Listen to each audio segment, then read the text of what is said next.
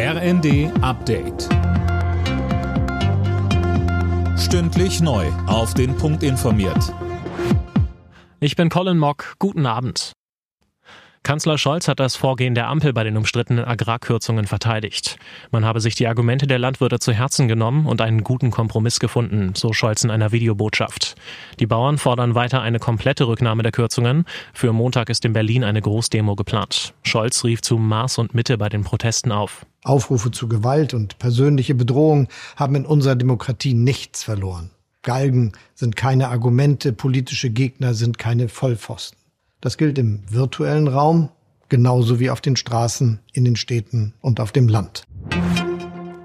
Sollte die AfD verboten werden? Darüber wird seit einem Treffen von AfD-Politikern mit Neonazis, bei dem es unter anderem um Pläne zur millionenfachen Vertreibung von Menschen mit Migrationshintergrund gegangen sein soll, wieder verstärkt diskutiert. Jana Klonikowski. Schleswig-Holsteins Ministerpräsident Günther hat sich für ein Verbotsverfahren ausgesprochen. Er nannte die AfD in der Welt am Sonntag eine Bedrohung für die Demokratie.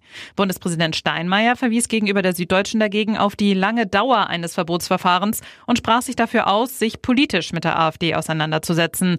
Die anderen Parteien sollten die besseren Antworten geben, so Steinmeier. Ähnlich äußerte sich auch CDU-Chef Merz. Die Finanzämter brauchen immer länger fürs Bearbeiten der Steuerbescheide. Laut einer Studie des Portals Lohnsteuerkompakt dauert es im Schnitt 57 Tage zwischen Abgabe der Einkommenssteuererklärung und dem Bescheid. Das schreibt die Welt am Sonntag. Das sind acht Tage mehr als noch 2021. Last-Minute-Erfolg für den Tabellenführer der Bundesliga. Bayer Leverkusen hat durch ein Tor in der Nachspielzeit 1 zu 0 in Augsburg gewonnen. Im Abendspiel setzte sich außerdem Dortmund 3 zu 0 in Darmstadt durch.